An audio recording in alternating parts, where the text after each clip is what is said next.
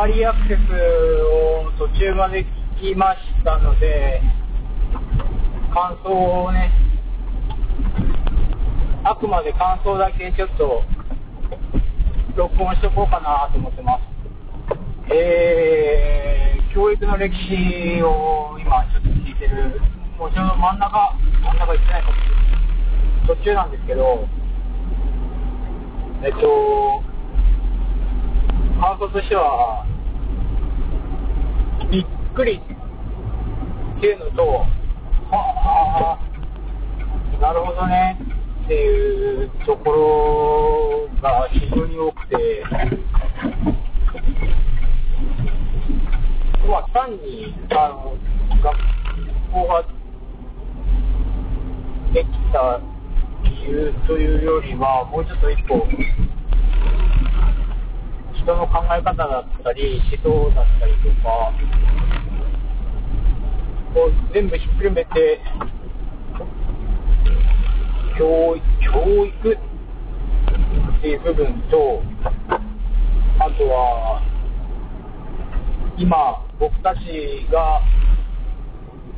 当たり前のように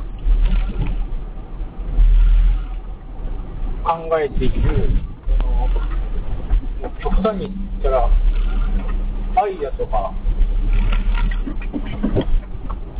愛情とか、そういう部分までちょっと達する域で、今結構、すごい話をしてますね。なんか細かいところとか、やっぱちょっともう一回聞かないと、なかなか理解できない部分とか、も何箇所かあるんで、内容的にはかなり難しいと思います。まあ、今までの放送が僕、まあちょっと2回聞いたりとかしてはいるんですけど、まあ、僕の頭がね、そんなにいい方ではないので、理解力とし、理解力がある方ではないので、あんま参考にならないと思うんですけど、結構難しいです、やっぱり。冒頭で、えっと、最初の放送はもう放送されてます。えっと、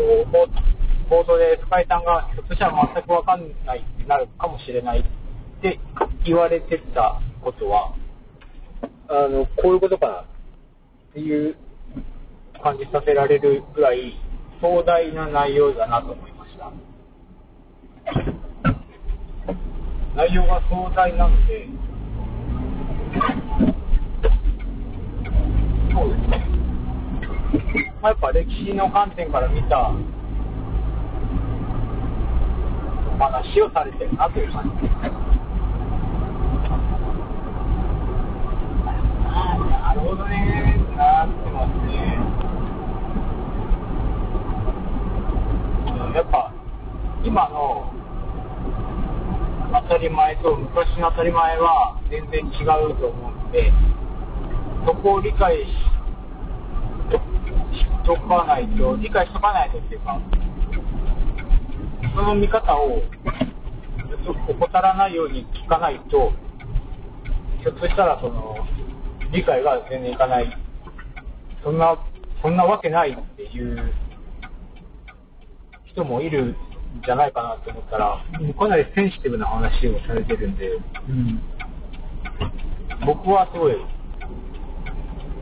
聞き応えがあって楽しいなっていうところが今の僕の感想です。途中まで聞いてる感じで。まあ、細かい理解とかは別にしてですね、